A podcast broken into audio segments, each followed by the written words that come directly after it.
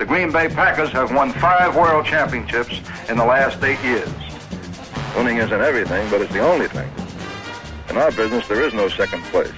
Either you're first or you're last. The men who wanted to stay, they're still here. And let me tell you this, Green Bay is a great town for football.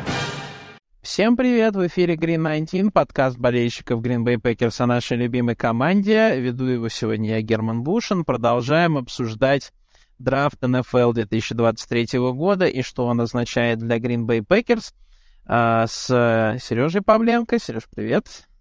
Всем привет, привет, Герман. И Андреем Кноплевым. Андрей, привет. А, добрый день, всем привет. Переходим к нападению. На нападение Green Bay Packers потратили в первую очередь весь второй день драфта, но и внизу драфта в третий день тоже подобрали нескольких интересных проспектов.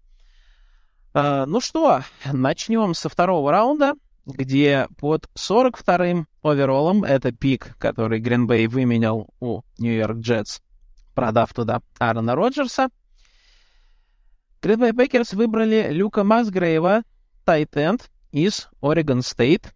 Что можно сказать про Люка Масгрейва?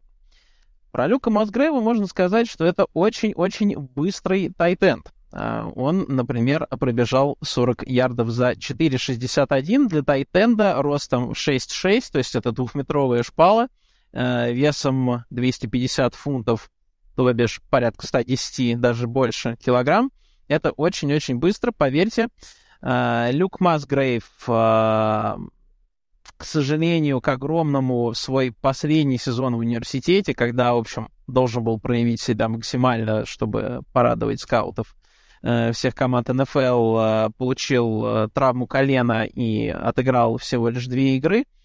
Но в целом надо сказать, что это, конечно, такой, несмотря на весь свой атлетизм и огромные размеры, это больше, по крайней мере, на данный момент ресивер на позиции tight end а. Кто следил за драфтом, можно сказать, что это такой очень-очень крупный Далтон Кинкейд, с очень э, высокой скоростью, который может улетать от лайнбекеров просто на раз-два, но улетать от них он, к сожалению, может пока что, по крайней мере, в основном по прямой. Э, одна из главных э, критик в адрес Люка Масгрейва, один из главных недостатков, это то, что он выглядит несколько так тяжеловато, когда ему нужно менять направление движения. Поэтому э, пока что, по крайней мере, кажется, что Люк Масгрейв это не тот тайтенд, который будет регулярно на сленд-маршрутах э, сваливаться в середину поля между цифрами, и на которого можно будет бросать там чекдауны и какие-то там такие как короткие передачи, пока что он несколько про другое. Он, э, как это ни странно, про глубокую угрозу на позиции Тайтенда, при этом он э, довольно охотный э, блокирующий, он э, не стесняется этого, не боится этого, с его-то размерами.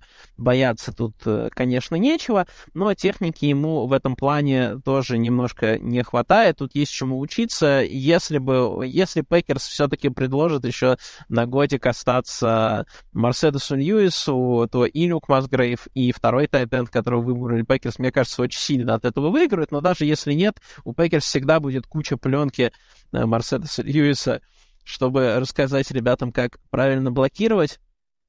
Вот такой товарищ Люк Масгрейв, э, очень-очень э, большой э, спортсмен, чемпион по, горнолы... по, по горным лыжам во всех возможных дисциплинах, играл в лакросс, во что только, в общем, не играл. Такой немножко рискованный пик, потому что, конечно, на позиции там ресивера, тайтенда, травмы колена — это всегда довольно опасные вещи, и да, у него не было серьезного продакшена в колледже, но если вы посмотрите на его пленку, вы поймете, почему Пекерс сделали этот выбор. А, ну и давайте оговоримся, что он ушел с борда четвертым, получается, тайтендом после Далтона Кинкейда, после Сэма Лапорты, которого мало кто оценивал выше, чем Люка Масгрейва, кстати, который ушел в Детройт Лайонс, Майкла и Майкла Мейера. А, Сереж, что ты можешь сказать про выбор Люка Масгрейва? Как тебе он? Считаешь ли ты, что кто-то, может быть, другой из тайтендов, кто был на борде, был бы поинтереснее на этой позиции? Да, да, считаю. Я вообще не читал ничего про Люка Масгрейва. Я знаю, что он с трамвая, который ты говорил, играл на Senior Bowl, или, ну, то есть приехал на, синь, на Senior Bowl. Э, вот. И знаю, что его дядя играл э, кутербеком за Даллас, бэкапом, и был координатором нападения в и в NCAA. А не, чит... а не читал я, потому что я обиделся, потому что я хотел Круза, а его не взяли, взяли двух других, и а, о тайтендах я вообще ничего не читал. А, сейчас, подожди, ты имеешь в виду Зака Кунца, ты, наверное? Кунца, Кунца, да, господи, Кунца, да. Ага, ага. Интересный, интересный тейк. Кто, кто не знает, Аарон Роджерс в итоге заполучил Кунца. Да, да, уехал. Вообще, э, Джетс, э, скажем так, меня лично грабили. Они взяли Кунца и взяли раннера с... Э, господи... Изи Абаниканду, да, Изи, да, Изи Абаниканду из Пита, да. Да, да. Это таких два моих любимчика, которых я не запомнил даже фамилии. Вернее, они у меня вылетели из головы. Вот. Поэтому ничего не могу сказать, абсолютно. Слушай, а если бы Пекерс выбрали Зака Кунца во втором раунде, ты бы не, не недоумевал, потому что у большинства Зака... Да, я, я, бы, я, бы не, я бы недоумевал. Ну, смотри, Кунц э, после комбайна, э, во-первых, э, чтобы вы поняли, Кунц это тоже большущий атлет. Он, кажется, за 2 метра, и там, ну, то есть это... У него 10-0 РС, у него, у него просто 10-0. Да, да, у него 10-0. Э, и он э, хорошо проявил себя на комбайне, и он где-то с седьмого взлетел там в третий раунд по прогнозам, а потом туда же в седьмой и упал, кажется, или в шестой. Вот. Э, я бы, конечно, не, не во втором раунде я бы, конечно, не доумевал, если взяли Кунза. Но если, если не шутить, то оба наших тайтенда мы потом, наверное, сразу на Такера Крафта перес, перескочим, да, ну, кстати, да, хорошая мысль. Угу. Да.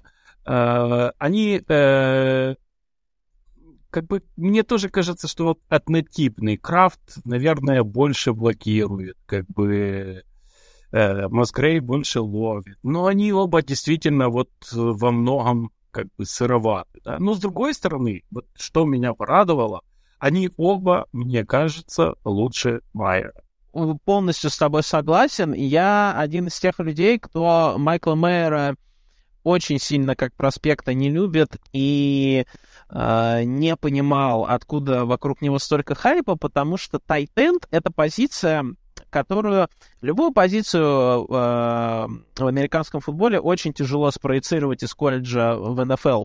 Но тайтенд — это позиция, которую предсказать вообще невозможно. Если вы посмотрите на величайших тайтендов в истории, то, как бы, ну, кроме Тони Гонзалеса, вы не найдете особо никого, кто был, был бы выбран прям высоко-высоко премиальным пиком. Ну, Гранковский во втором раунде был выбран хорошо. Но Антонио Гейтс вообще андрафтед, там, э, не знаю, кого, кого, кого бы еще кого бы еще вспомнить. Ну, Трэвис Келс тоже не очень высоко был выбран. А, или, например, вот э, забавная история, я уж не помню, это у нас в редакторском чате было, или кто-то еще написал, когда Пекерс выбрали второго тайтенда на драфте, что Балтимор э, Рейвенс в свое время выбрали в первом раунде Хейдена Херста, и потом в третьем еще выбрали Марка Эндрюса, да? И, а могли бы остановиться на том, что вы уже потратили первый раунд на Тайтенду, куда, куда вам еще один Тайтенд. В итоге оказалось, что Хейден Херст, ну, такой джорнимен, да, меняет команды, уже, уже в третью команду свою попал, а, а Марк Эндрюс сейчас один из лучших тайтендов НФЛ, поэтому очень сложно предугадать на позиции тайтенда, кто будет хороший, а кто нет. И поэтому надо ставить на атлетизм на позиции тайтенда больше, чем на какой-либо другой позиции. И Майкл Мейер с его очень посредственным атлетизмом, я, этого не, я это не очень понимаю, поэтому я понимаю, почему тебе так нравится Зак Кунс. Вот. Но Люк Масгрейв тоже, тоже весьма атлетичен, как и а, второй наш выбор на позиции Тайтенда на этом драфте. Подожди, подожди, Герм. Извини, что я тебя перебью, может, Андрея спросит. Да, да, я хотел подвести, а потом передать слово Андрею насчет Масгрейва. Ну, хорошо, давайте добьем Масгрейва. Андрей, что ты думаешь по Масгрейву? Я не знаю, если просто пленочку на него посмотрел, и он мне не понравился. Вот прям совсем. Он быстрый, ловит вроде хорошо, но ты, блин, 6,6, дура громадная, а ты падаешь после каждого текла. Там подбегает какой-то корнер, который меньше его на две головы, и это текл, и все, и он... Я не... Я посмотрел пленку сегодня, наверное, может быть, там все приемы Масгрейва там за два года, их не так много. И, честно говоря, я ни одного сброшенного текла не видел, чтобы вот он мог, там, не знаю, как, как мы привыкли, там, лучше тайтендов, чтобы бежать, а отбрасывать, отшвыривать от себя корнеров, которые легче тебя, и там, килограмм на 15. Вот, вот этого Масгрейва вообще нету. Просто нету. Я не понимаю, как он будет играть в НФЛ, да, то есть он, да, может быть, действительно будет отрываться за счет скорости там от ландбекеров, а, принимать мяч, но наборы после ловли, вот этого вообще у него нету. Я этого не увидел. Может быть, я, конечно, как-то не так смотрел, но мне кажется, это такая как раз консенсус оценка, что у него не то, что это слабая страна, у него это отсутствует просто как ты, Андрей, этого не увидел, потому что этого нет. PFF э, все за всех посчитали, у него два э, как бы форсированных мистекла, два сбитых текла за всю его карьеру. Это, это правда. И то, что он очень легко падает, и иногда кажется, что он начинает падать до текла, я это тоже на пленке видел. Э, это один из самых сырых э, проспектов этого драфта, где ты реально ставишь на атлетизм, и пытаешься на позиции тайтенда найти что-то свеженькое, э, скорость. Я, я никогда не считал скорость каким-то супер важным аспектом игры тайтенда, но э, посмотрим, потому что если все выгорит, то это будет Далтон Кинкейд, который еще и достаточно крупный, чтобы быть опасной целью, более опасной целью в Red Zone. Э, но при том, что мы, конечно, не знаем, выгорит ли Далтон Кинкейд в НФЛ, но тем не менее. Э, но, конечно, здесь э, потенциал для Баста очень высок. Э, гораздо выше, чем э, у второго пика Пейкерс на позиции Тайтенда. Слушайте, о чем вы понимаете, о чем вы вот сейчас сказали? Я хочу спросить. Вы, вы хотите сказать вдвоем, да, что мы отдали второй пик за Роджерса за зря? А, смотри, Сергей, я тебе так скажу. А, ну, Андрей, это, это же шутка, ты понимаешь? Да, это ну, шут, в каждой шутке есть доля шутки. А если говорить, что мы получили, вот мое ощущение, что мы получили что-то такое типа Гесики, вот из Майами, сейчас он, мне кажется, уже ушел. То есть это очень-очень большой принимающий, очень большой принимающий, причем который действительно может ловить в высоких прыжках, но который очень слаб, судя по всему, в Red Zone. И меня, вот я смотрел пленку, у меня сложилось такое впечатление, что он плохо вообще со своим телом работает. То есть он может работать на прямых, да, когда вот все определено, а когда нужно что-то поменять, направление, как-то вот пластичности такой нету. То есть у него вот это вот вообще отсутствует. Поэтому я думаю, что и мое такое мнение, что этому очень тяжело вообще научиться. То есть это должно быть рожденное. И, скорее всего, вряд ли вообще у него это появится. Вот мое такое ощущение — я, я буду рад ошибиться, но мне кажется, что это просто парень, да, он будет ловить. Он, наверное, знаете, будет, если в лучшем случае, опять же, знаете, в лучшем случае, а, это такой, наверное, а, недоделанный Грэм. Вот он у нас играл, то есть не блокировать. То есть ты про Грэма, ты про Грэма, который играл за Пекерс, не, не про Грэма, который играл за Сиэтл. Который играл в Орлеане. или, или за Орлеан. Но это просто разные Грэмы. Это просто разные Джимми Грэмы очень. Тот, который играл за Пейкерс, и тот, который играл за Орлеан и Сиэтл, по-моему. Ну, вот, наверное, тот, который играл, наверное, за Пейкерс. То есть он, да, он, вы же, вы же вспомните, как Грэм играл, да? Он какие-то важные кетчи делал. То есть он выходил там на третьи дауны, ловил важные кетчи. То есть у него были такие моменты, прям классно смотрелось. Но вот у него не было такого, что он может схватить мяч, как Келси, допустим, или как Китл, и бежать с ним там, и тащить его 10 ярдов плюс там в ловле. Это вообще, вот этого вообще нету. Я думаю, что это никогда не появится у него. Ну, вот у меня такой, после того, что я видел, вот такое ощущение. Я буду рад ошибиться, но что увидел, то увидел. Давайте так. А, у нас а, консенсус между нами троими, что это не очень удачный пик. А, поэтому давайте для баланса я а, прочитаю, что про него а, пишет Атлетик, потому что у них он был с оценкой первый второй раунд, 29-й оверолл, а, третий тайтен с.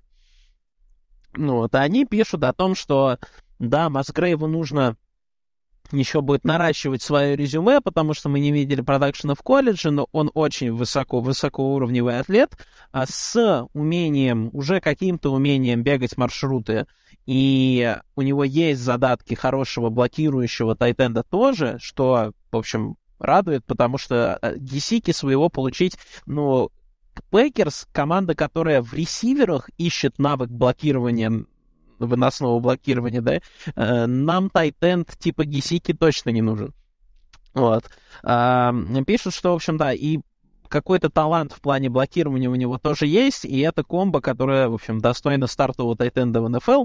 Вот, и, в общем, э, большое будущее и все дела. В общем, э, если, друзья, вам нужно какое-то утешение, то э, можете говорить себе, что, по крайней мере, умные ребята из The Athletic, которые, наверное, лучше разбираются в футболе, чем как бы, чем команда подкаста Green 19, вот они считают, что это, это стил практически, потому что 29-й оверолл, а тут 42-й, ну, маленький, но стил.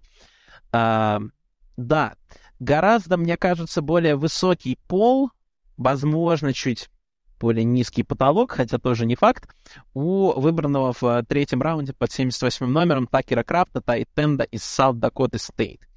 Такер Крафт э, родился в Южной Дакоте, и всю свою карьеру э, Такер Крафт, в общем-то, боролся с соблазном э, перейти а, в... Ехать перейти, да, в программу посерьезнее. Такера Крафта зазывали, э, Ник Сейбан зазывал его в Алабаму, э, несколько э, колледжей SEC, да, самой престижной конференции в американском футболе в колледже, как раз откуда Алабама, откуда Джорджия, зазывали его еще до того, как он закоммитился в Южную Дакоту. После того, как он закоммитился в Южную Дакоту, он хотел передумать, но тренеры его уговорили. Потом, когда уже перед последним годом Ник Сейбан к нему пришел, он уже сам решил остаться, потому что лоялен домашнему бренду. Э, что это все значит для Такера Крафта? Что он э, как раз тот самый проспект, о котором я говорил в нашей первой части подкаста, который выглядел как э, мальчик среди мужчин, мужчина среди мальчиков, извиняюсь. Э, потому что Южная Дакота стоит точно так же, как Северная Дакота э, стоит, откуда к нам э, в Пейкерс пришел Кристиан Уотсон. Это две такие достаточно доминирующие программы в втором уровне колледж футбола в FCS. Uh, вот, uh, Такер Крафт uh, такого же уровня, в принципе, практически атлет, как и Масгрейв. Он буквально на пару сантиметров ниже, он чуть-чуть потяжелее, чем Масгрейв, то есть он более плотно сбитый. Возможно, это даже лучше для Тайтенда, особенно когда мы говорим про работу на блоке. Он гораздо более мягко uh, бегает маршруты, он гораздо более плавно выглядит. А, и Uh, да, как я, уже, как, как, как я уже сказал, uh, на блоке выглядит тоже поперспективнее. Вопросы к нему из-за уровня конкуренции, который у него был, и уровня соперников, против которых он играл. Он медленнее, существенно медленнее Масгрейва на одну десятую медленнее на 40 ярдах. И у него а, не настолько мягкие руки, даже близко не настолько мягкие руки. У него вообще проблемы с дропами. 7 э, дропов э, в 2021 году, например. Э, и, а это его самый продуктивный год, где он 770 ярдов наловил. И 10 и 9%, да, 10 целых, нет, 10,8% его drop rate в карьере, каждый десятый пас э, даже практически каждый девятый пас, брошенный в сторону Такера Крафта, был дропнут. Это, конечно, не лучшая его характеристика, но вот есть ощущение, э, да, Крафта сравнивают очень сильно с Далласом Годдертом, э, Тайтендом э, Филадельфия Иглс, который тоже из этой же программы South Dakota State. Так что, если хотите понимать потолок Такера Крафта, то это, наверное, вот что-то такое. Может с, с большим апсайдом плане блокирования, но, может быть, чуть меньшим в плане пассовой игры.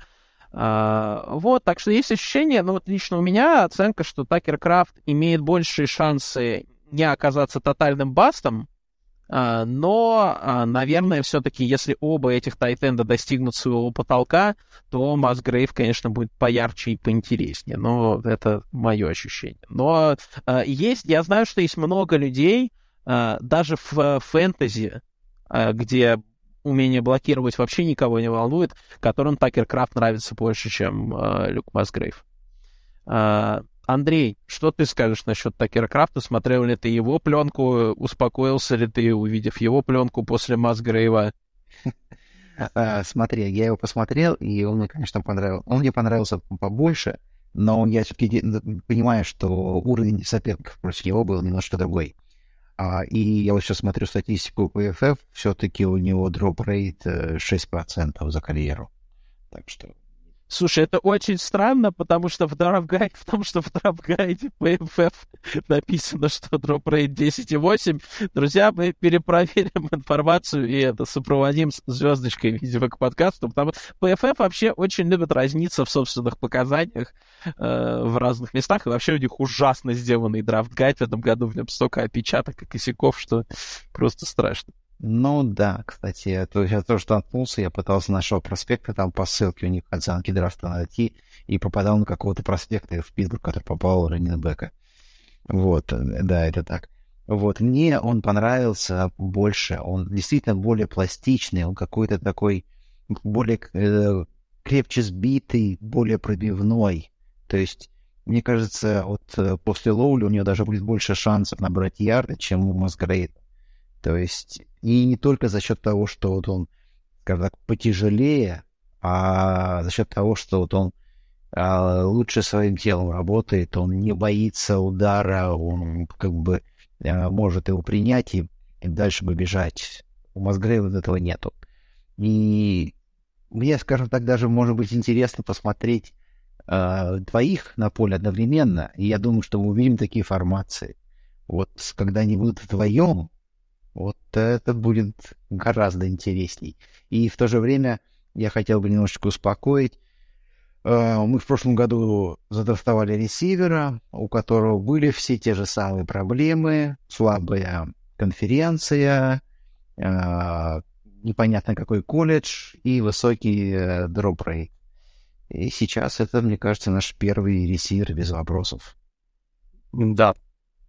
Слушайте, пока, во-первых, пока Герман рассказывала о крафте, я вспомнил и перепроверил, кого из тайтентов брали в первом раунде. Майкл Дитка. Но это ты глубоко копнул, да. Но, э, во-первых, его же не считают чуть ли не там изобретателем этой позиции, да. Э, вот, значит, у него пятый выбор в первом раунде на драфте НФЛ и восьмой в первом на драфте ФЛ. То есть тогда два было драфта, так что он хорошо ушел. А второе, значит, смотрите, э, учитывая э, Масгрейва, Крафта, да, потом мы знаем, что у нас есть еще Дегуара, не то фулбэк, не то тайтенд, э, все остальные ноунеймы. Э, нужно ли нам попытаться вернуть Мерседеса? Очень хороший вопрос. Очень хороший вопрос. Я не знаю, насколько это нужно Мерседесу самому. Э, на ветеранский минимум на год я бы ему предложение однозначно сделал. Я не понимаю, зачем ему соглашаться. Я в подкасте до драфта говорил, что на месте Мерседеса я бы пошел, если бы я не уходил на пенсию, я бы пошел в команду, которая будет бороться за победу в Супербоуле.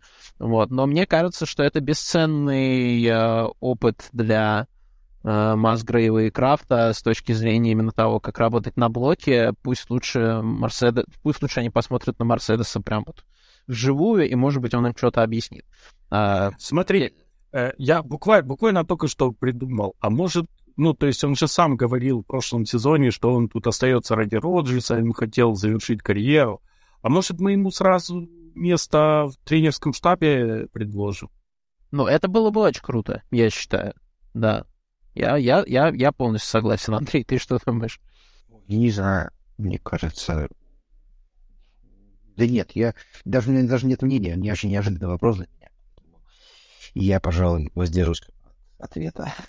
Мне кажется, из него очень неплохой тренер тайтендов бы получился. Я, конечно, мы не знаем Мерседеса Льюиса лично, вот, но да, на месте фронт-офиса я бы, может быть, попробовал сделать такой офер. Что-то в этом есть. Но, возможно, в ближайшее время он подпишется в Нью-Йорк Джетс.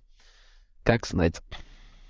А, немножко, немножко как будто бы такую мрачноватую картину с этими двумя пиками мы нарисовали, но на самом деле а, Гуд а, сделал очень важную вещь.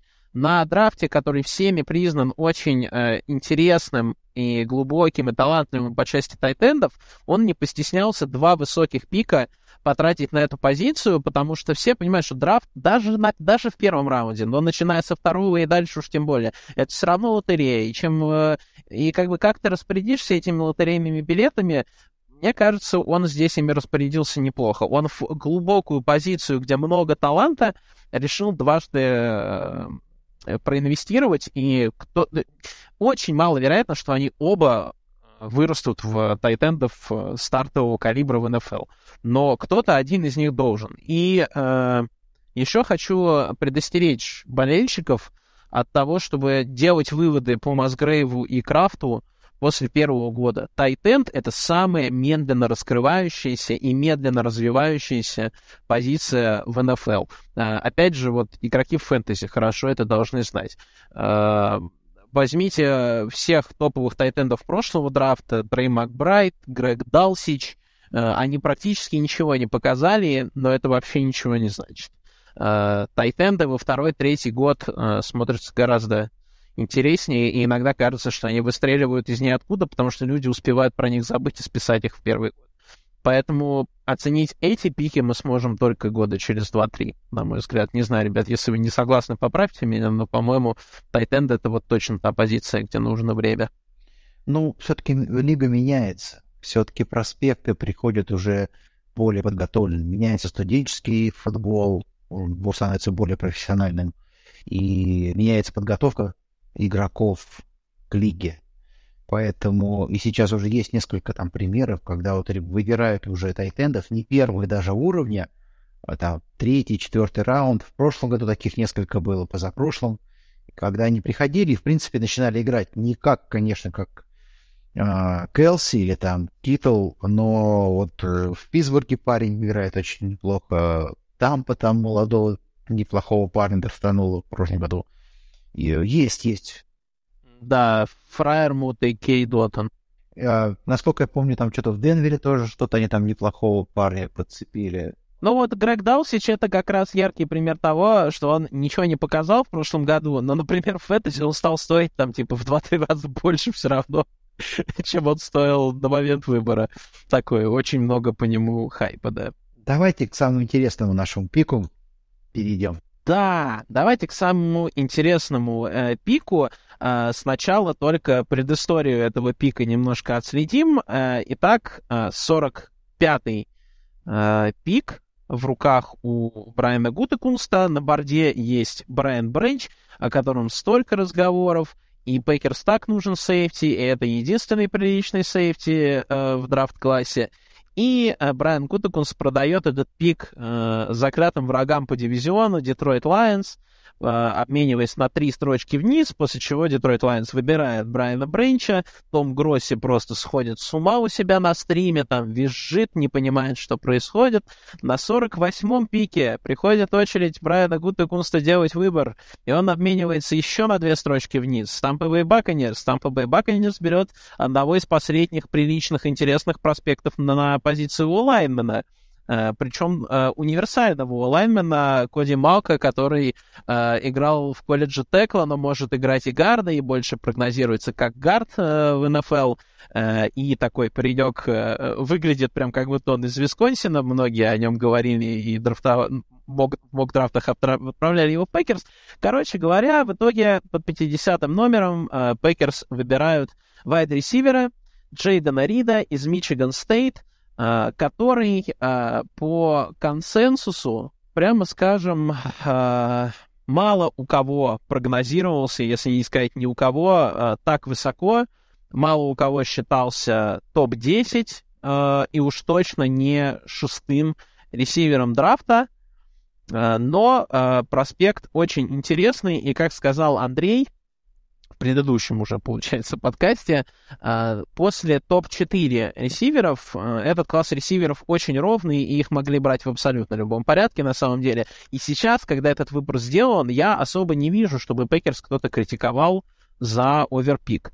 А, Джейден Рид э, страдает той же болячкой, что и практически все ресиверы этого класса. Это очень миниатюрный класс ресиверов, он ниже 6 футов ростом. Э, но не надо думать, что Джейден Рид э, однозначно будет играть исключительно слот-ресивера, потому что на самом деле э, он очень универсален. Его дерево маршрутов, э, которые он бегал в Мичиган Стейт, это просто все, что вы можете себе представить. Он дает вам value на возвратах в спецкомандах что может быть важно, потому что Кишон Никсон, скорее всего, будет в том числе в этом году загружен и работой в защите, а значит, было бы неплохо кого-то ему взять на подмогу на возвратах. А, Джейден Рид э, в свой лучший сезон 2021 года, если мне не изменяет память, у него, значит, было 1026 ярдов на приеме, но суммарно у него ярдов было больше полутора тысяч, а, потому что он в том числе а, может быть использован еще на всяких jet sweep ах и вообще, ну, как гаджет-игрок, и я себе так э, сделал сравнение, что это Дибу Сэмюэл для бедных, потому что э, Пекерс потихонечку, наверное, будут двигаться в сторону э, схем и такого, как бы, типа э, построений в нападении, вот то, что играет Сан-Франциско 49ers — вот, так что это ресивер швейцарский нож. Э, из недостатков он э, староват, ему 23 э, с небольшим годика. У него короткие руки для ресивера. Это значит, что у него не очень большой кэч-радиус, что не, да, не даст Джордану Лаву большого люфта, да, большой погрешности с точки зрения точности передач.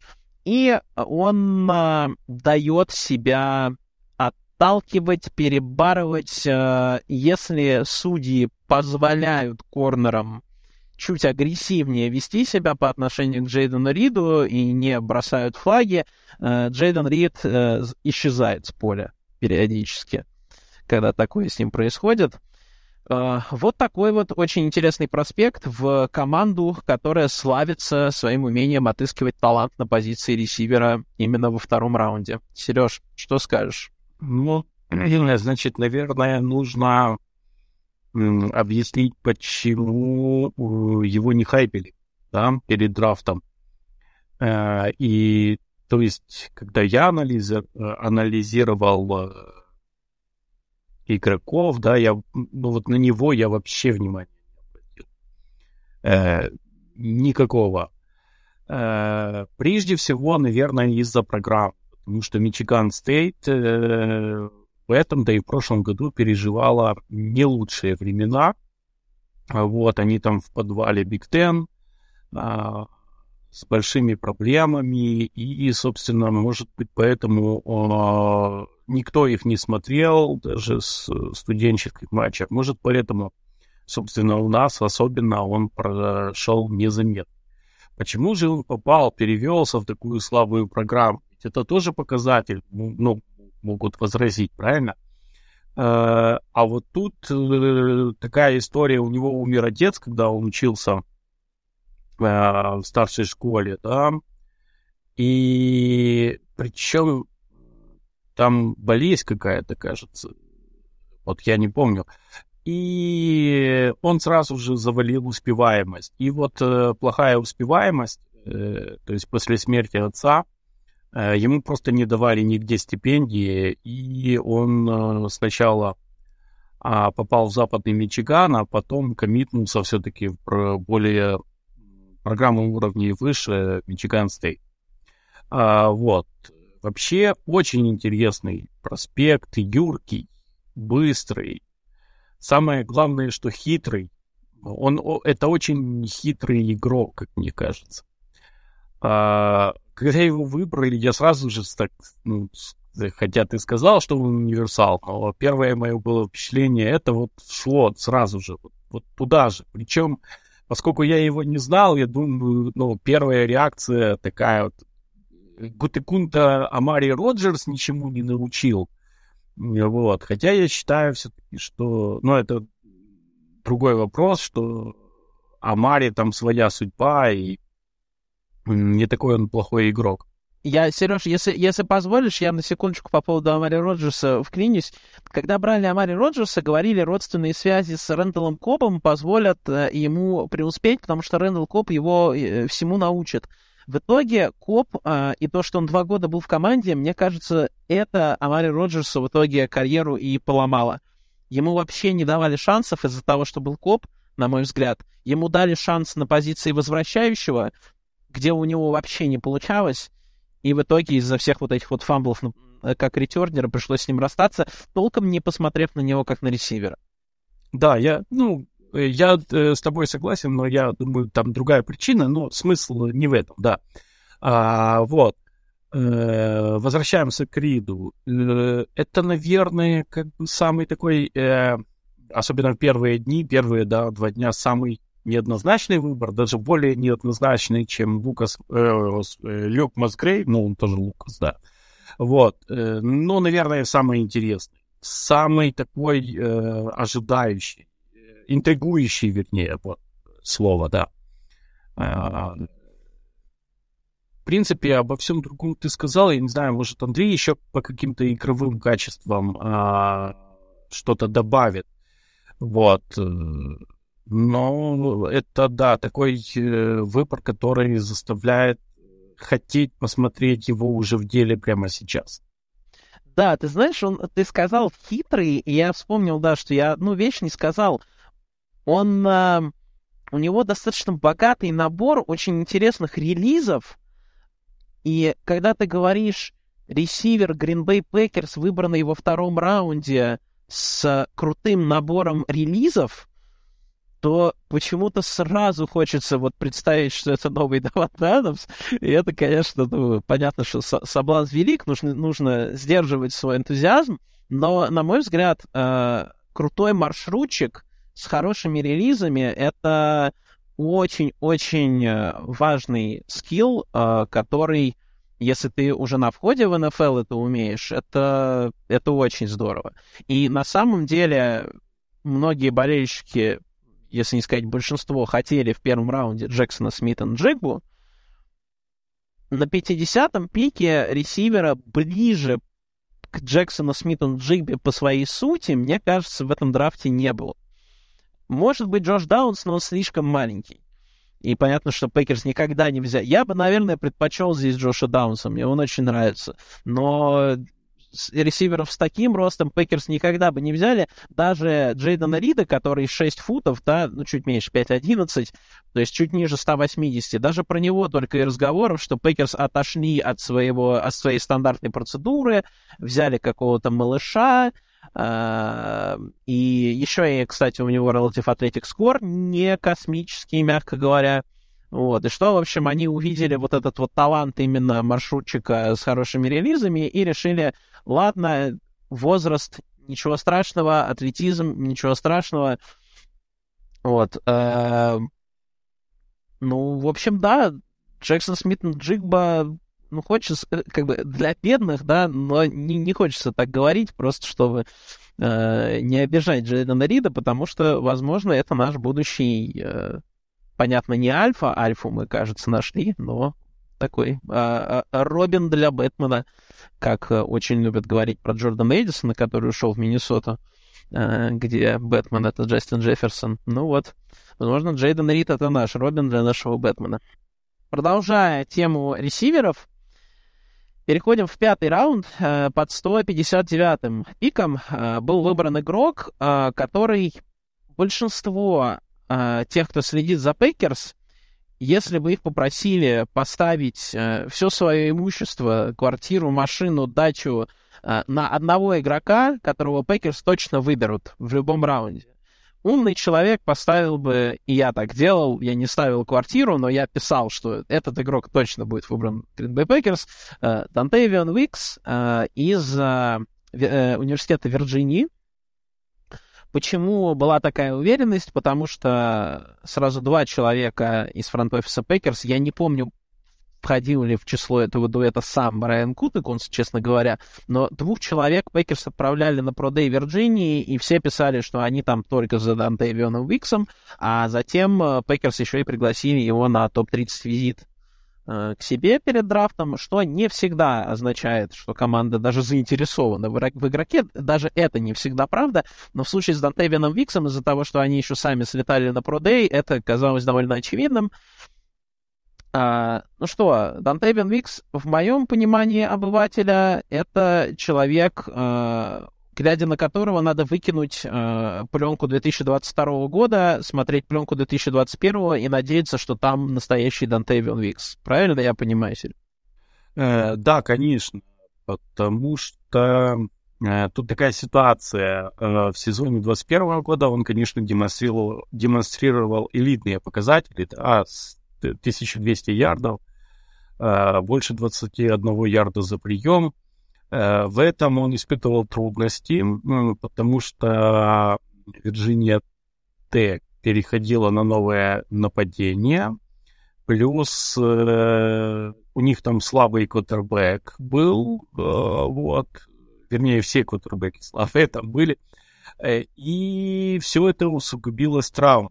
И травма, значит, это первые тревожные звоночки, потому что у него он пропустил 2020 из-за Лисфранка, то есть целый сезон тоже вылетел на травму.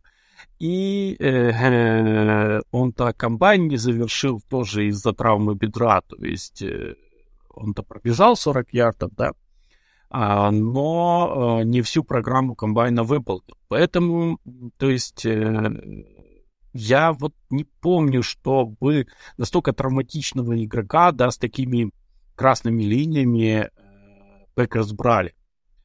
А, но, значит, что-то они в нем увидели, и это только повышает его ценность, э, по крайней мере, для офиса, потому что, несмотря на а, травматичность, они все-таки его пикнули, да. Ну вот основная привлекательность да, э, Викса связана с сочетанием антропометрии и взрывной силы и скорости. Он большой, э, с большим, э, огромным размахом рук. У него отличный контроль над телом, при этом координация, маневренность, рывок, все при нем. Руки сильные. Он когда уходит с линии схватки, сразу же набирает максимальную скорость, хорошо бежит маршруты, отслеживает пас э, воздух, то есть у него координация глаз и рук неплохая. Э, вот, и доминирует в точке э, захвата мяча. Э, он неплохо приспосабливается к кривым броскам. Да, благо квотербеки Вирджинии обеспечили ему такую возможность. Да.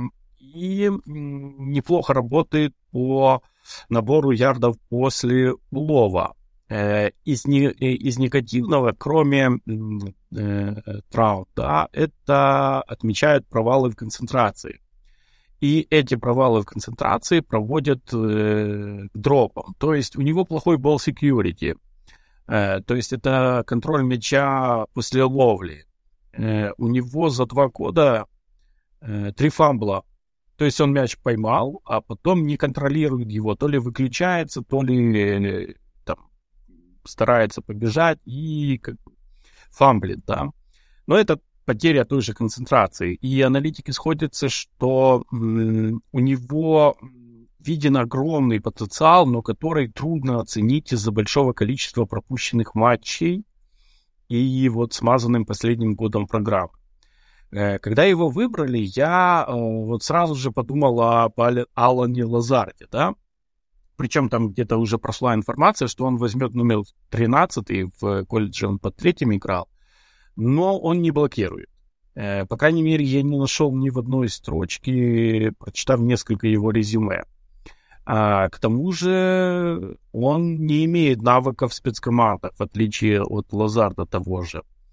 И э, как бы тут я ошибся в своих представлениях, потому что его считают угрозой в дальнем поле, да, и проспектом, способным занять роль там третьего, четвертого ресивера, и сравнивает его с неким Маркисом Вальдес Кендлингом. Э, вот. Э, по стилю игры. Поэтому, ну, очень стрём, стрёмный, стрёмный проспект, в котором наш офис что-то увидел. Вот я бы так охарактеризовал. Да, это, конечно, очень интересно, если они со всеми медицинскими красными флагами считают, что он достоин выбора в пятом раунде, то какого же они о нем мнения бы были, э, если бы, если бы не эти красные флаги. Uh, да, интересный пик, интересная прям такая мега заинтересованность в этом игроке со стороны фронт-офиса. Посмотрим, когда на пресс-конференции спрашивали Кута Кунста про Дантевиана Викса и uh, следующего ресивера, о котором мы сейчас поговорим, uh, он про обоих э, говорил в контексте того, что да, мы э, любим блокирующих ресиверов, которые умеют блокировать. То есть он говорил о Дантевине Виксе в том числе как о таком потенциальной замене Алина Лазарда. И это интересно, что в скаут-отчетах не то чтобы много чего про это написано, и не то чтобы он славится этим, да? Так что будем посмотреть, как говорится. А, очень и очень такой интересный выбор.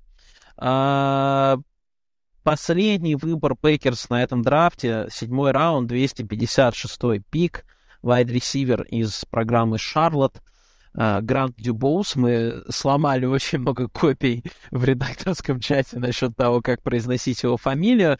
А, пока что я иду по тому, ориентируюсь на то, что говорят комментаторы матчей Шарлотт и как написано в драфт-гайде The Athletic. Э, это все указывает на то, что Дюбоус. А, интересная судьба у этого проспекта, да, Сереж? Да, как говорит мой коллега, людина складної долі. А, то есть ты мне опоздал, да, я могу рассказывать? Да, да, да, да. Хорошо. Ну, вообще, это мой любимчик.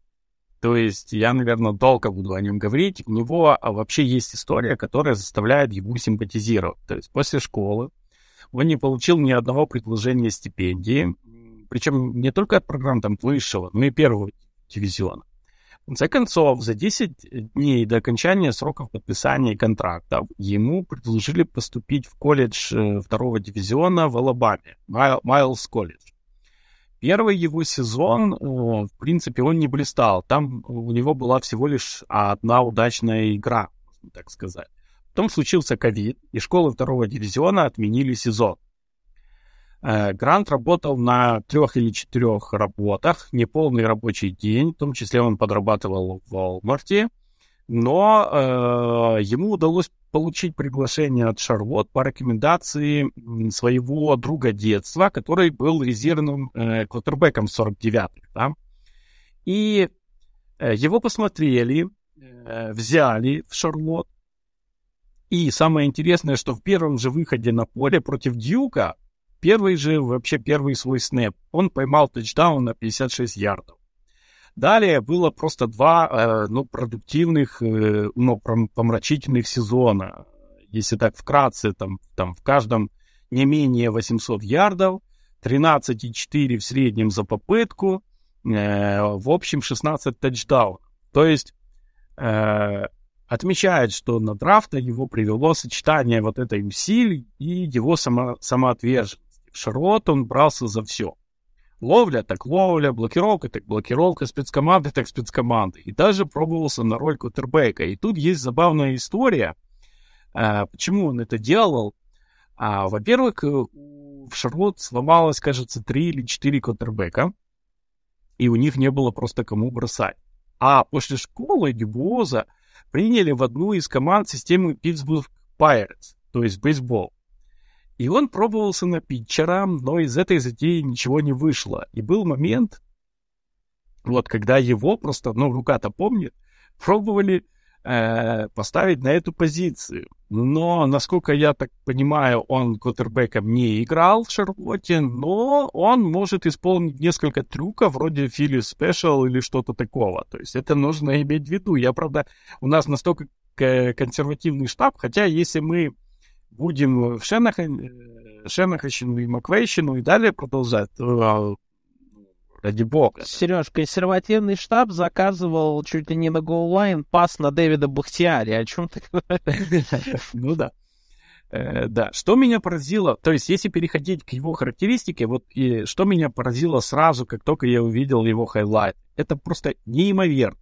Кошачья, какая-то кошачья грация. То есть он э, просто отлично подстраивается под брошенный мяч и выхватывает передачу в воздухе, причем за спиной защитника, подальше от своего корпуса, то есть у него цепкие достаточно руки, липкие такие, да, и при этом у него неестественный контроль. Он вытаскивает эти мячи, ну, ну с разных позиций, там, э, туда, туда.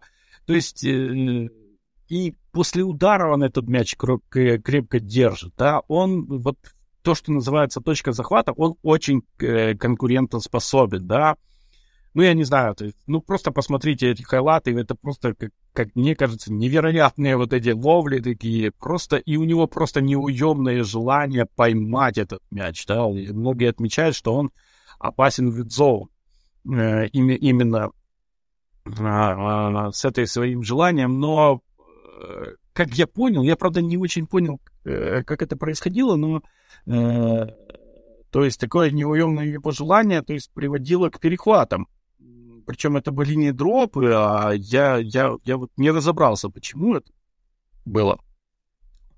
Он достаточно маневренный, взрывной, хорошо раскачивает защитников э, и, ну вот на линии скриммиджа там и находит дыры. Он чрезвычайно опасен в дальнем поле, очень изобретательный там же и обладает способностью избавляться от соперника. То есть открывается, по сути. Отлично себя чувствует на извилистых маршрутах, то есть юркий. А вот на прямых, наоборот, ему скорости не хватает. Э, любит блокировать, и главное, может это делать. Э, это один из аспектов его игры, благодаря которому на него обратили внимание. Умеет возвращать панты, у него в среднем 8,4 за возврат, если ярды брать, да.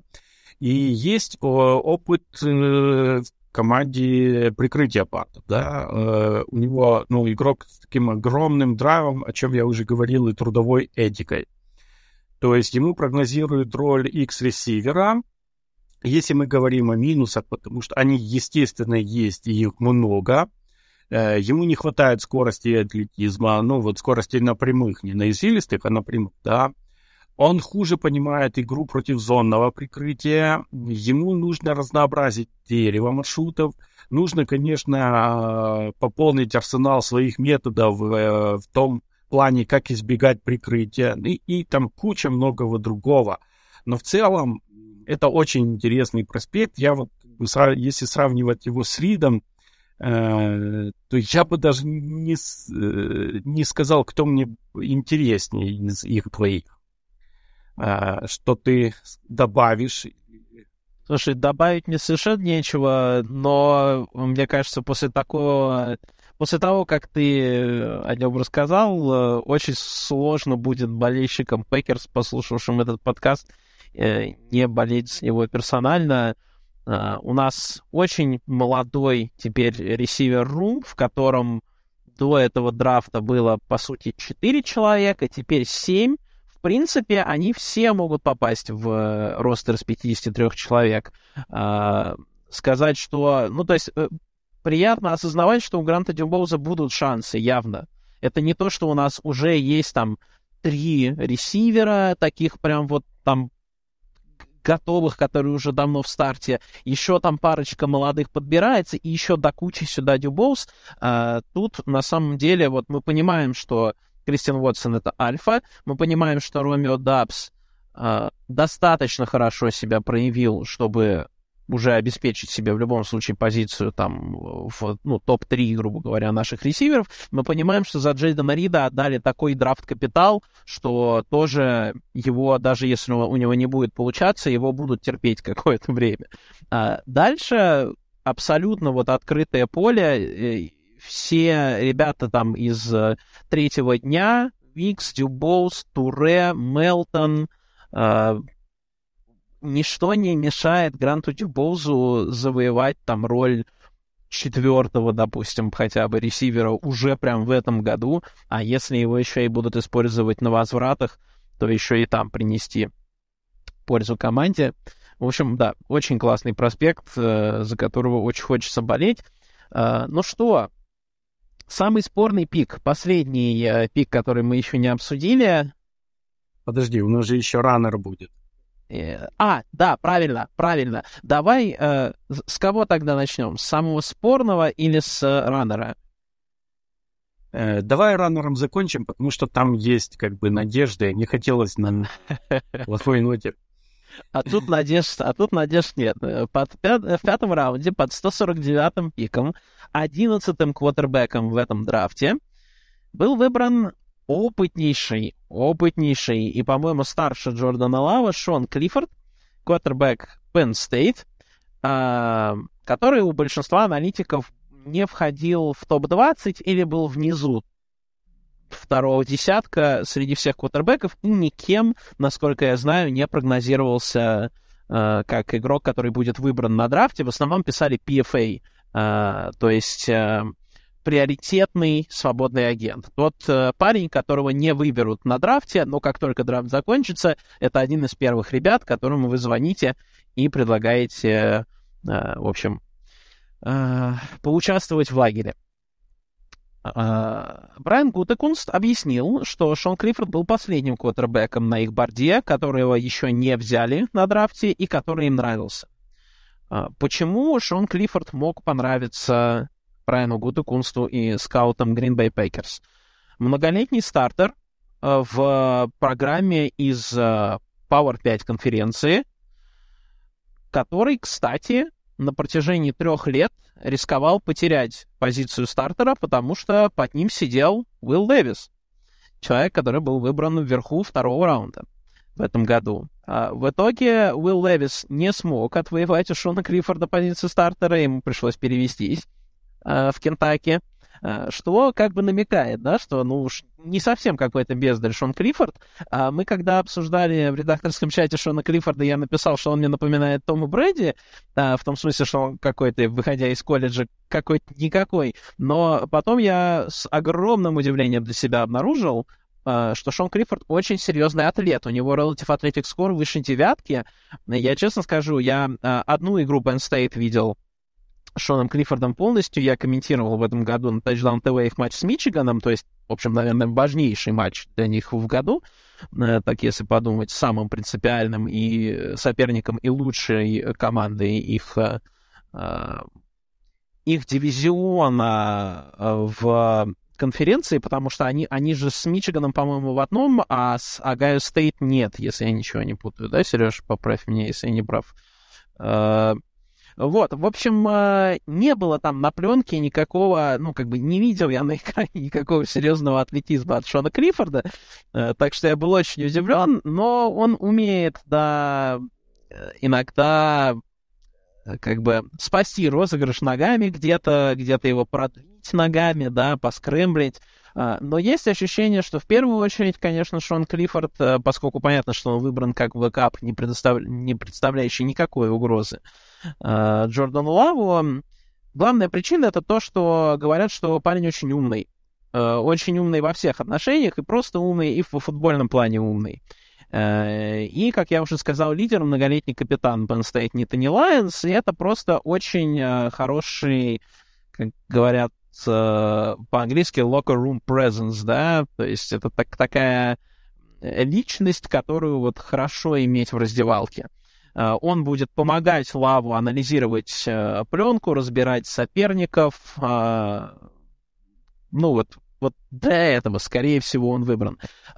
Я могу понять панику Гута Кунста, что действительно, ну, никто больше не нравится. Окей, взяли последнего, кто нравился, но все равно это, конечно, очень и очень серьезный драфт-капитал. То есть кто-то скажет, пятый раунд, ребят, ну там в любом случае это будет брошенный наугад дротик в какого-то проспекта, который либо выиграет, либо нет. Ну да, но это все равно дротик. Это все равно лотерейный билет. И вы э, тратите его на игрока, которого, скорее всего, никто бы не выбрал, и вы бы просто позвонили ему после драфта и все, и заключили бы с ним контракт. Не, не факт, не факт, не факт. Во... Ну, смотри, я э, в ответ на твой вопрос переплатили ли, я так не считаю. Я повторю слова, принадлежащие не мне, но которыми я пользуюсь практически ежегодно. Да? Игрок стоит ровно столько, сколько за него отдали драфт капитала. Если офис решил, что Клиффорд нужен здесь и сейчас, и неважно, какие причины подвигли Гута на это, э, хотел кто-то его перехватить, не хотел, то есть э, так и решили. А, с другой стороны, говорить о том, что он, ну, совсем уж плохой квотербек, я бы не стал. Все-таки а, его хвалили, его хвалили в Penn State. Он, наверное, главное, да, у него нет силы руки, э, он не бросает там такие огромные передачи, он не бегает, да, вот не носится, он может продлить розыгрыш, но Э, э, но он надежный достаточно. А что нужно для бэкапа? Э, его сравнивают с Тейлором Хейнике. Вот. Вообще-то, по манере, по такой-то. Если у него будет еще такое же трудолюбие, как у Хейника, ну, то есть, и, и вот бойцовские качества, то Пуркова бы не па. Вот. Э, ну и мне очень понравилась шутка вот Энди Хермана, э, который у себя в Твиттере написал, прежде чем выбрать Шона Клиффорда, Гутекунс не только позвонил Джордану Лаву, но и связался с ним по FaceTime. О, пока не забыл, пока не забыл. Э, забыл, когда говорили о Джейдине Риде, сказать, что он из Иллиноя родом. Шон Клиффорд из того же города, что и Лукас Ван Несс. Packers просто по полной вложились на этом драфте. Ребята из Иллиноя и все, уже раскопали твит Шона Клиффорда, где он там писал, что, в общем, надеюсь, что Packers проиграют. Э, с этим твитом тоже мне как бы... Э, во-первых, все три программы, они на востоке, Мичиган, но Спарта, э, господи, Wolverines, Buckeyes и Nittany Lions. Это там сильнейший дивизион. А, во-вторых, значит, э, твит э, датируется 2014 годом. То есть ему сейчас 24, ему было там что-то 10 э, лет. Ну, ну, ну, как бы, и понимаешь, это же нужно было проскролить до 10 ну, сколько, 10 лет назад это, это любимое занятие у людей в интернете, у которых слишком много времени. Как только человек становится известным, э, или, ну, как-то меняется контекст, да, понятно, что Клиффорд и так был известен, но вот поменялся контекст, надо обязательно изучить, не дописал ли он там что-то плохое про Пейкерс. Тем более, что, ну, наверное, можно было предположить, да, он же из... Ну, ну да, да, да, город увидели, давай, давай будем смотреть, да. Ну, ну это... Ну, смешно, конечно. Смешно, смешно, да, согласен, согласен. Так что я бы, э, опять-таки, я не считаю это плохим э, пиком. Как в плане игры, так и в плане драфт капитала. Мне кажется, это правда. То есть, э, какая его роль? Роль дублера. Опять-таки, нужен достаточно надежный дублер. Тут вопрос в другом. Не нужен ли нам ветеран?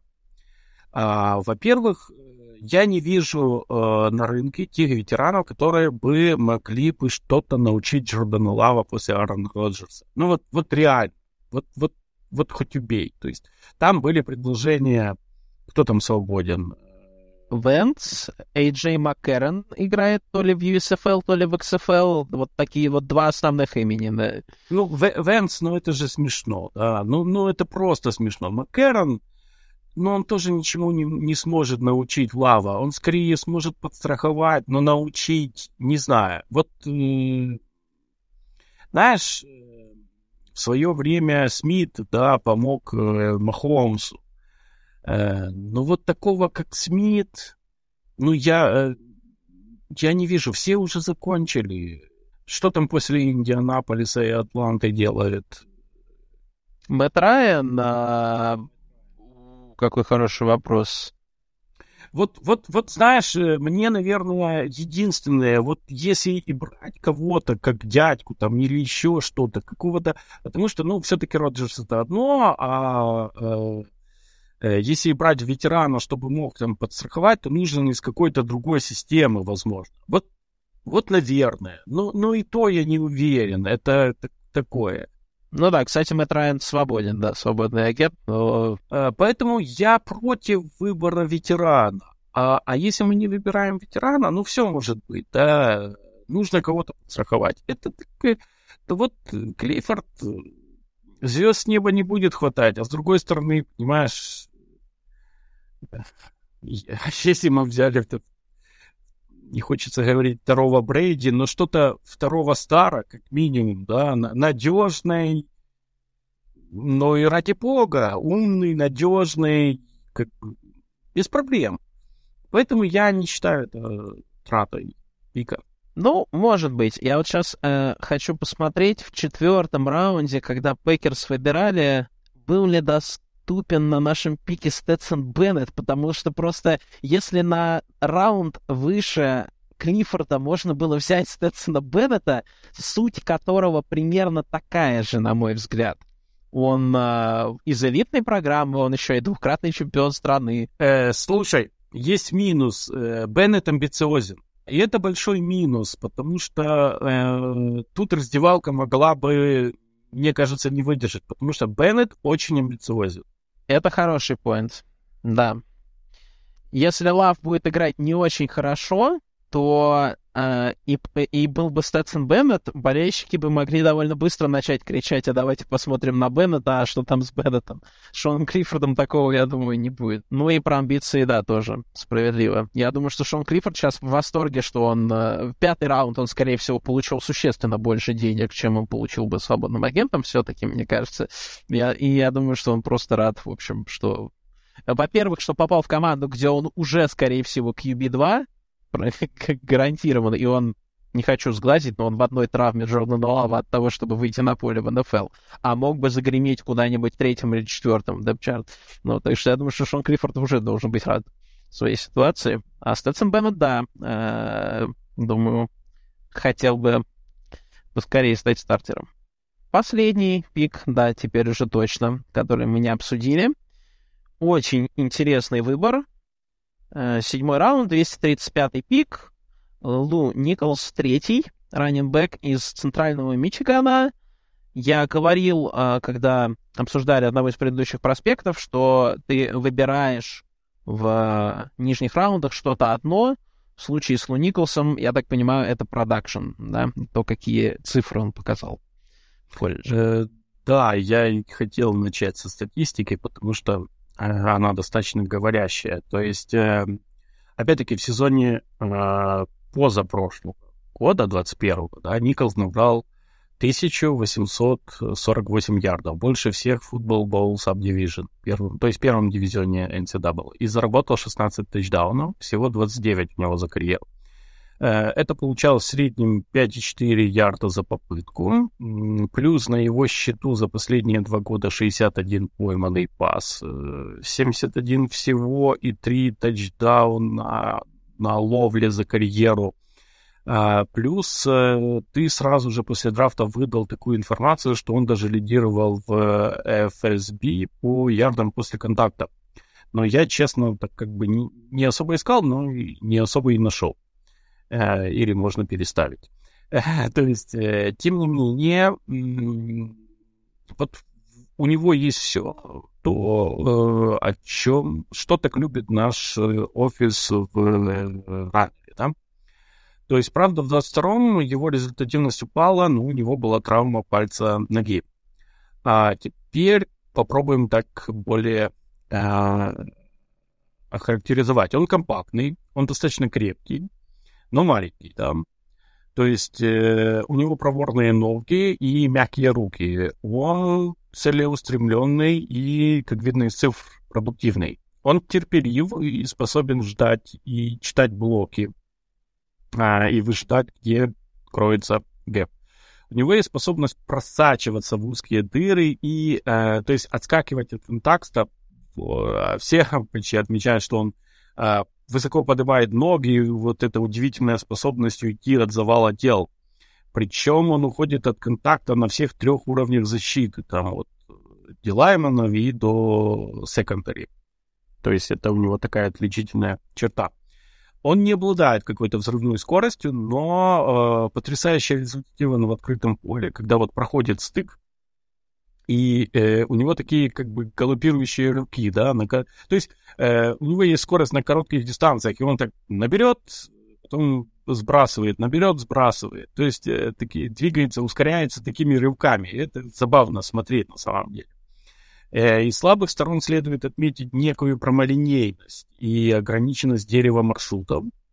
Э, у него также э, плохой баланс и потеря координации при смене направлений. То есть вот прямолинейно, да, он бежит. Если нужно очень существенно изменять маршруты, то тут уже проблема. Но опять-таки, вот то, что я говорил о беге, у него отсутствует переключение скоростей. То есть у него, по сути, одна вот эта рыбкоподобная скорость.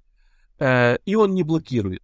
Вот э, при, при пасовой игре э, его техника блокировки ниже среднего. Это, наверное, с точки зрения Packers один из главных минусов. Ну, попробуют научить.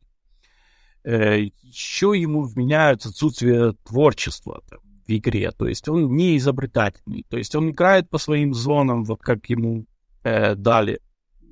Отсутствие творчества может складываться на э, предсказуемости, да, но с другой стороны цифры с этим поспорят.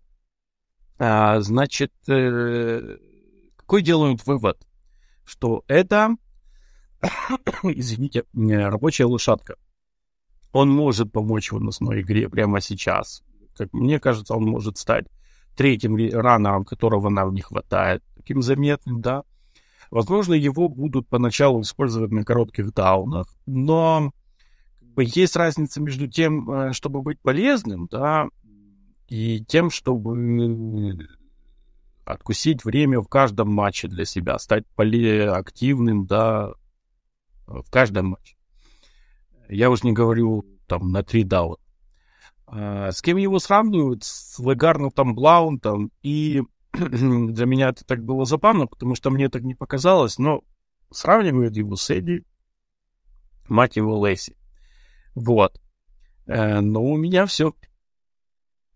Ну что, будем, будем надеяться, что любовь к не очень здоровой, но вкусной пищи у, у Николса все-таки будет не так, не так велика, как у легенды Green Bay Packers Эдди Лейси. Лагард Блант — это очень хорошее сравнение. Человек, между прочим, на, на чьем горбу, в том числе, ну ладно, не на его горбу, но, по крайней мере, человек не портил погоду в нескольких победных суперболах для New England Patriots и для Philadelphia Eagles. Так что ого-го.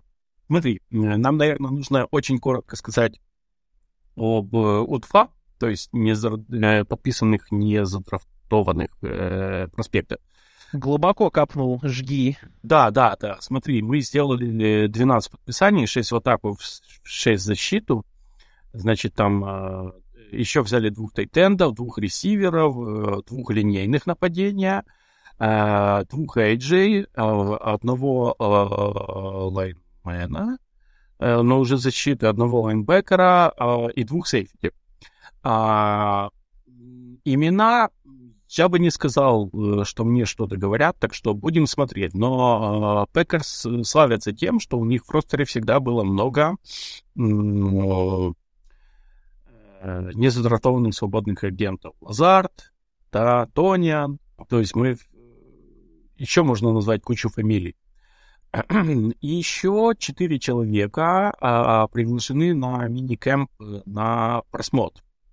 То есть, если подытожить, то у нас э, изымаем этих четырех человек, с ними не подписаны контракты, среди них один бантер, да, э, то у нас из 90 человек тренировочного ростера заполнено 88 плюс 4 приглашенных.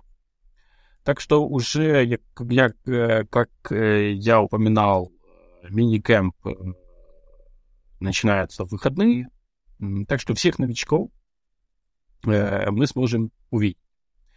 И в завершение, э, Герман, я хотел тебе предложить такую, ну, чтобы разнообразить можно, хотя у нас уже времени много, но это не займет, я думаю, много времени. Я тебе предлагаю по примеру Мэтта Штейнбана из Атлетика, который применил некую градацию к проспектам или там рубрикацию к своему материалу по итогам драфта, сыграть такой блиц, то есть э, короткий вопрос, короткий ответ. Ну, давай. Звучит интересно. Хорошо. А, давай так, лучший выбор. А, у, лучший выбор, лучший выбор. А, блин, как сложно, как сложно. Я все равно остановлюсь на Ваннесе, просто потому что, ну, как бы, после Джигвы это был мой второй, как бы, выбор для нас здесь. И я понимаю, что это очень попсово, и тем не менее я скажу Лукас Ваннес. Но почему попсово? Я бы тоже так сказал, наверное. Э, давай второй вопрос. Кто из 13 игроков окажется самым полезным? То есть немедленная отдача. Немедленная отдача, а, я думаю, что у Джейдена Рида должно... Он какие-то ярды начнет набирать сразу. Я думаю, что это будет наиболее заметный игрок первые... Там, первую половину сезона. А я думаю, что все-таки тоже в Ваннес. Что... А я просто не хотел два раза говорить Ваннес. Хорошо. Э, самый большой сюрприз или неожиданность этого драфта для тебя? Именно, именно в контексте Packers? Конечно, конечно, мы говорим о Packers. Опять, опять же, опять же, Джейден Рид, ровно потому, что ты сказал, я, при том, что я э, skill позиции очень внимательно отсматривал, потому что я за них отвечал на Touchdown TV, Э, когда мы делили, кто за что отвечает, и я с этого года играю в фэнтези. И все равно Джейден Рид прошел мимо меня. Абсолютно. Для меня самой большой неожиданностью стало отсутствие игроков в линию нападения. Я думал, хоть один, но мы возьмем. А, да. А, самый большой знак вопроса. А, Масгрейв.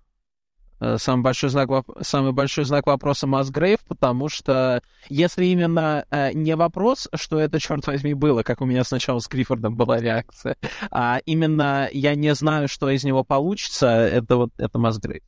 А, а для меня почему-то Брукс и Вуден. Uh-huh. Вот я не знаю почему, но э, мне кажется, что отдача от них будет меньше всего. А, самый интересный игрок? Самый интересный игрок... Э, как-то странно называть человека в седьмом раунде, да, но вот э, что, что, что понимать под интересным, но вот мы с тобой обсудили Дюбоуза и как за него хочется болеть. Э, в, каком-то смысле. А, а, а, если, а если именно вот э, мне прям интересно посмотреть на поле, что это такое, что из него получится, то это опять Джейден Рид. Ну да, я соглашусь. Джейден Рид и Гранди Боуз. А, кто не попадет в финальный ростер? Я а, немножко а, сжульничаю и скажу Андерс Карлсон. Я думаю, что Кросби останется еще на год. Хм. Э, я думаю, что их будет значительно больше. Это, это, это нормальный ответ, да. Вполне. Да. Смотри, я думаю, что не попадет Вулден, э, не попадет э, Николс. То есть он, скорее всего, практис, но не, не, уверен, конечно. Ты думаешь, ты думаешь, что пику четвертого раунда не дадут, э, к нему не будут э, более как бы терпимы и прям вот так вот попробуют его срезать в, э, в и его никто не под... А, ну, ну или ну или просто, да, попробуют срезать. По Посмотрим. Да, я думаю, что не попадет Валентайн. А, вот, и Карсон, да. Я думаю, что просто Кросби выйдет. И финальный, но самый интригующий вопрос. Кто новый Баст? То новый Баст. Ну, э, я сказал, что Лукас Ванес — это белый Рошан Гэри, и пик очень похож, поэтому было бы очень смешно сказать, что Ванес Баст, но я не вижу там прям Баста, я там вижу уже прям сейчас какой-то потенциал. А если нужно сказать, что кто-то из этих игроков Баст, опять же, это главный вопросительный знак, это Люк Масгрейв, к сожалению. А я уверен, что таких не будет что все избранные на этом драфте на многие годы станут, если не стартерами, то очень полезными игроками ротации. Э, ладно, можно я изменю свой ответ на аналогичный? Ну, все, мы справились. А, да, спасибо тебе большое, Сереж. Спасибо Брайану Гутекунсту, что дал нам столько почвы для размышлений. Спасибо вам, друзья, что слушаете Green 19. А, оставайтесь с нами. Впереди, конечно, небольшое затишье с точки зрения американского футбола, что и говорить, а, но новости из а, лагеря будут приходить. И вообще время летит быстрее, чем кажется иногда, так что я думаю, скоро с вами услышимся. Всем спасибо, всем пока. С вами был Герман Бушин и э, Сергей Павленко. Сереж, спасибо тебе большое. Да, спасибо тебе, Герман, спасибо зрителям. Я думаю, что наш подкаст из двух частей будет для вас полезен. Всем пока. Да, и Андрею Коноплеву огромное спасибо. Он вам тоже шлет пламенный, ну, не привет, а пока скорее. Всем спасибо. Пока.